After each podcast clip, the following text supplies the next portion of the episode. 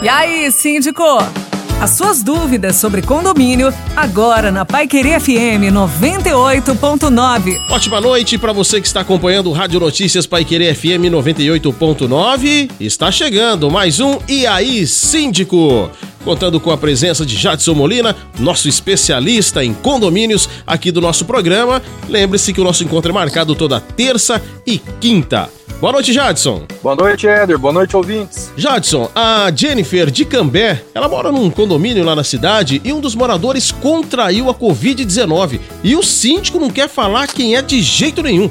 Ele tem esse direito? Então, Éder, o síndico não pode expor a pessoa que está eventualmente contaminada para os demais moradores.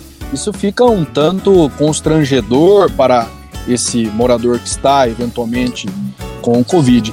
Essa informação de quem está contaminado deve ficar sob os cuidados da administração. É muito importante que o condomínio seja imediatamente informado pelo morador que eventualmente contraiu a doença. O síndico do condomínio não pode divulgar isso de maneira ampla e aleatória. Ele pode, na verdade, informar aos moradores, aos demais moradores, que existe um caso confirmado no condomínio. Mas não é necessário que ele exponha quem seja né, esse apartamento ou essa residência que está com o caso confirmado, para preservar então a integridade aí e não expor essa pessoa perante os vizinhos. E a Jennifer ainda pergunta, Jadson, quais as orientações neste caso? O morador pode ficar saindo do apartamento, também referente à limpeza ali dos ambientes, do andar dele, qual que é o procedimento? É obrigação do morador manter-se em isolamento dentro do seu domicílio, respeitando aí as regras de isolamento social